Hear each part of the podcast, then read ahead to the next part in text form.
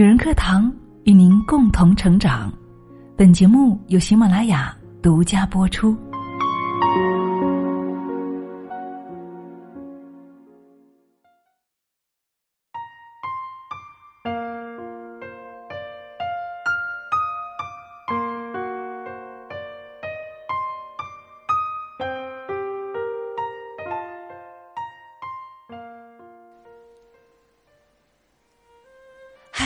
亲爱的朋友，你好。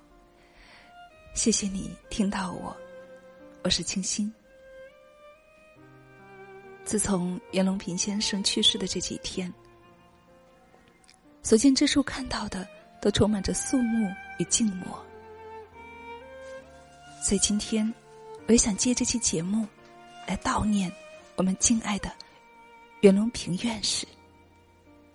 所以接下来。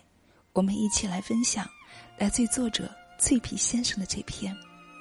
看了追赶袁隆平灵车的二十岁女孩，我顿悟到什么是中国年轻人最好的样子。一起来聆听。才叫水稻之父袁隆平先生走了。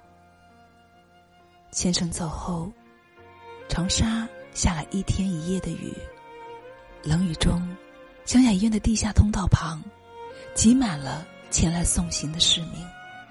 从噩耗传出到四点，只有短短三个小时，却汇集了数千人。站在最前面的，全是年轻人。载着袁隆平遗体的灵车，从地下通道缓缓的驶出，大家高喊：“袁爷爷，一路走好！”大家追着灵车，边追边哭，跑了很远很远。十字路口，所有的车辆集体鸣笛。有二十多岁的女孩追着灵车喊得声嘶力竭。下午三点，一个女大学生赶到病房门口，她的大学离医院很远。他说自己坐了半个小时的公交，找了很久才打听到袁老先生生前所住的病房。他说，就是想来送送。傍晚时，长沙市区的菊花和满天星差不多已经被抢空了，有年轻人拿来了自家的盆栽悼念袁先生。一个女孩一路问去。最后，在一家很偏的花店，才找到两小束菊花。年轻的店主只收了他一束的钱。他说：“另一束代表我的心意，请帮忙送给老先生。”昨天加班归来的朋友，看到了他今生都不会忘记的一幕。地铁上，很多二十岁左右的男孩和女孩都捧着白色的花束，他们衣着各异。却都异常沉默。有些人身上已经被雨淋湿，但没有人在意。他们应该都是过去送元老的。吃晚饭的时候刷抖音，看到一条消息：这是一个娱乐至死的年代，我们似乎也不会哭了。但我没有想到，昨天我们整个宿舍的同学因为一个九十一岁的老人抱头痛哭。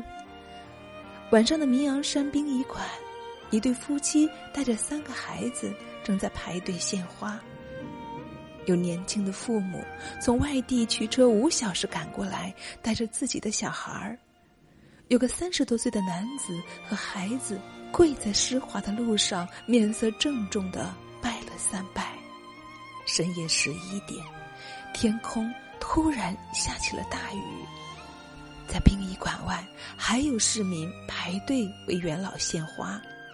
排在队伍最前面的，仍然是一张张年轻的面孔。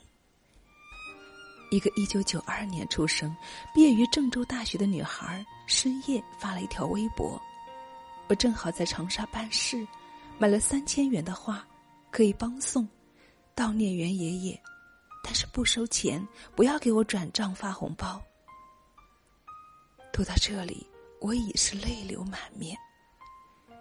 曾经，我们以为这一代年轻人没有了信仰，追求真理和大师的人越来越少，追求金钱和名气的人越来越多。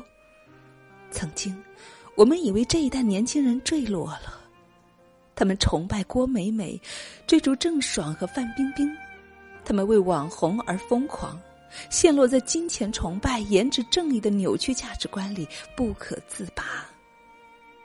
曾经，我们认定这是垮掉的九零后和零零后。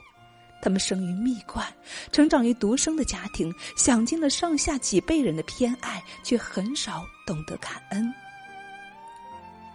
而其实事实却不是这样的，真正面临崩塌的，不过是一种刻板的成见。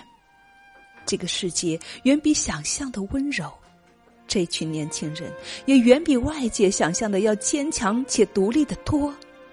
他们内心中有一团火。他们不害怕去表达，他们开始显山露水，并慢慢的成为社会的中流砥柱。他们正在或者曾经被误解，但他们从来不说。自发送别悼念袁隆平院士的人山人海中，绝大部分都是年轻人。这一幕让人触动，哪怕外界的噪音再大。哪怕目之所及并不尽如人意，他们依旧向光明的地方而去。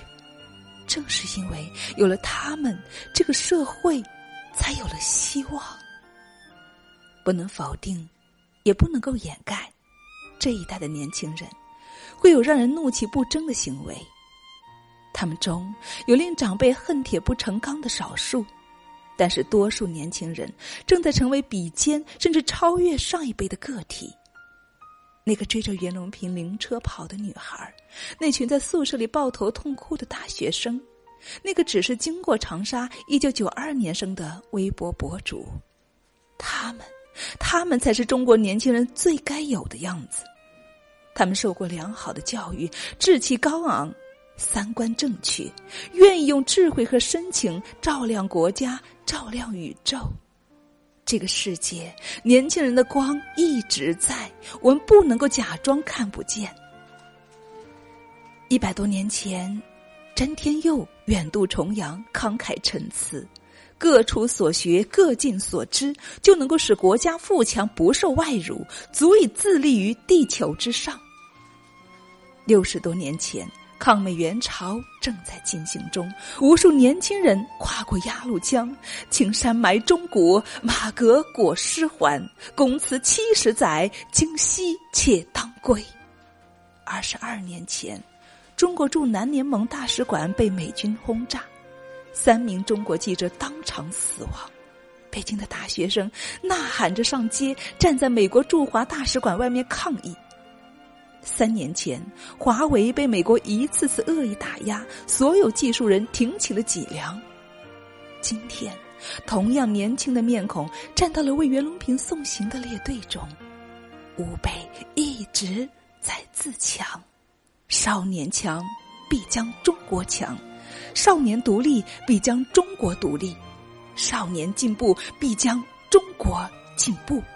大国崛起，也许不会一帆风顺。但定当平安无虞，因为信仰和力量的星光，终有一日会连缀成灿烂的银河。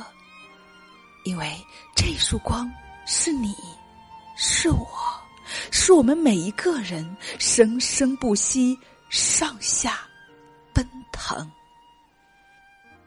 好了，亲爱的们，节目分享完了。在此，给他送去深深的敬意。愿元老一路走好，也深深的祝福我们的祖国，祝福每一个人。愿我们心中有光，眼前有希望，继续继承着袁老先生给我们的嘱托，为祖国的崛起一路向前。